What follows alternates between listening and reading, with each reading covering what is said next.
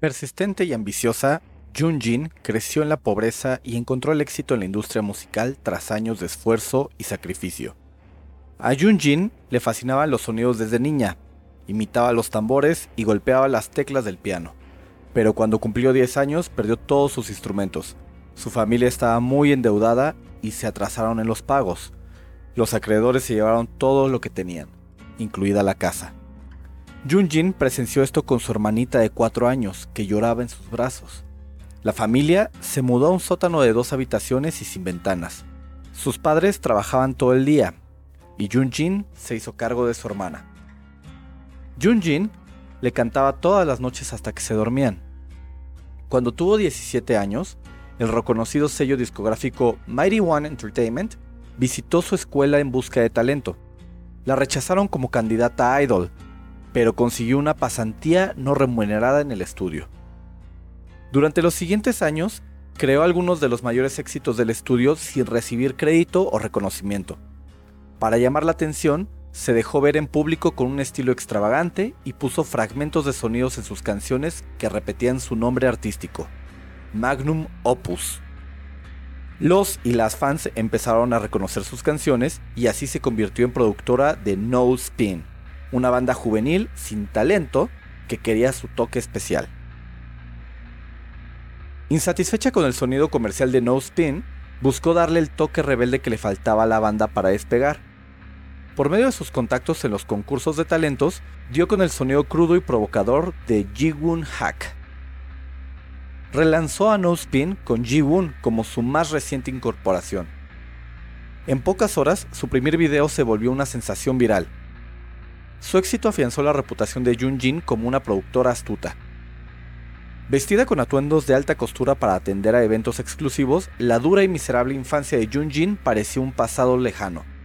Se mudó a un penthouse y cenaba con celebridades en restaurantes de lujo con vistas deslumbrantes de Seúl. El éxito del primer álbum rompió récords, así que el segundo álbum de No Spin debía ser mejor. Mientras grababan las pistas nuevas, la alarma de incendio se activó de repente. Preocupada por su seguridad, Jun Jin se apresuró a evacuar el edificio y se adelantó al resto del personal lento. Cuando salió corriendo a la calle, descubrió que los integrantes de No Spin no estaban entre la multitud que tosía. Un muro de fuego rodeó el edificio para luego ser aplacado lentamente por chorros de mangueras. Todos los integrantes de No Spin perecieron en el incendio, salvo uno, Ji-Woon. El álbum estaba arruinado, la banda estaba acabada. Ella sería olvidada y Ji-Woon se consumiría como instructor de aspirantes a idol. Pero Jun Jin se rehusó a convertirse en víctima y quedarse de brazos cruzados mientras los buitres devoraban todo lo que era suyo. Creó nuevas pistas para relanzar la carrera de Ji-Woon a espaldas de Mighty One Entertainment. Lo impulsó a usar su pena para crear canciones que exploraran los dolores de la pérdida repentina. El video musical mostraba a Ji-Woon despidiéndose de cada integrante de No Spin, Jun Jin tuvo la grandiosa idea de lanzar la canción bajo el nuevo nombre artístico de Ji-Won, el embaucador. Encarnaría tanto el miedo como el asombro como los legendarios espíritus Dokaebi. La canción de Ji-Won se convirtió en un fenómeno mundial y los temas universales de angustia y culpa que abordaba resonaron en todas partes. Juntos, Jun Jin y el embaucador salieron de gira por el mundo. Lograron un éxito total en cada parada pero también se desató una serie de asesinatos perturbadores. Esa conexión perturbó a Jun Jin cuando se dio cuenta de que las fechas de la gira coincidían con las de la muerte de las víctimas. Tras la pérdida de No Spin, Jun Jin estaba intranquila y preocupada por proteger a su artista, así que reforzó la seguridad del embaucador. ¿Qué tal si el asesino serial era un fanático obsesionado con el embaucador, inspirado por sus canciones mórbidas? Al regresar a Seúl, Jun Jin trabajó con Ji-Woon en su nuevo material. Al entrar al estudio poco antes del amanecer, le sorprendió ver que Ji-Woon ya estaba ahí. Se veía agotado, como si hubiera trabajado toda la noche. Cuando Jun Jin escuchó la pista que Ji-Woon grabó, se encontró con una extraña introducción con gritos y percusión. Era demasiado experimental para su gusto. Una semana después se reportó otra muerte, El cuerpo mostraba signos de tortura y estaba dispuesto de la misma manera extravagante que los asesinatos anteriores. Esta vez tenía unas mancuernillas de diamante clavadas en los ojos. Al día siguiente, el rostro de la víctima apareció en todos los canales de televisión. En un video tomado de las redes sociales de la víctima, se le veía gritando con sorpresa cuando su novio le dio un pastel de cumpleaños con forma de corazón. A Jun Jin se le revolvió el estómago. Esa voz le resultaba familiar, pero nunca había conocido a la víctima. A la mañana siguiente, el corazón de Jun Jin se detuvo al escuchar la pista inicial del embaucador. Los gritos en su canción coincidían con los de la víctima. ¿Acaso extrajo el audio del video de cumpleaños de la víctima? No, imposible. Él grabó esa canción antes de que el asesinato se reportara. Jun Jin miró a Ji Woon a través del vidrio de la cabina. Él era el único sobreviviente de No Spin. Los demás habían muerto. Sin mencionar que los extraños asesinatos coincidían con las fechas de su gira. Los rastros de muerte parecían apuntar a él. Si él causó esto, no sobreviviría al escándalo. Ningún artista lo haría. La carrera de Jun Jin no, su vida acabaría. Todo lo que tenía sería destruido. Una oleada de náuseas la invadió. Corrió al baño con el corazón acelerado. Miles de pensamientos ardían en su mente mientras lavaba su rostro con agua fría.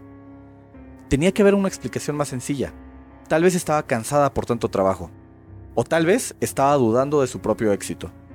Su mente estaba creando estas sospechas solo porque es más fácil creer en la tragedia que en el éxito. Todo estaba en su cabeza regresó al estudio de grabación dispuesta a dejar todas esas preocupaciones atrás.